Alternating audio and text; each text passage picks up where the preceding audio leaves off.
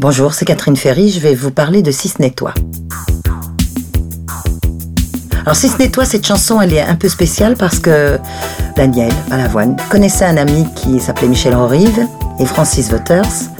Ils ont écrit cette chanson et, et moi j'ai tout de suite craqué parce que c'est une ambiance un peu différente de ce qu'on avait. Et en plus, alors il y a une histoire avec le sax.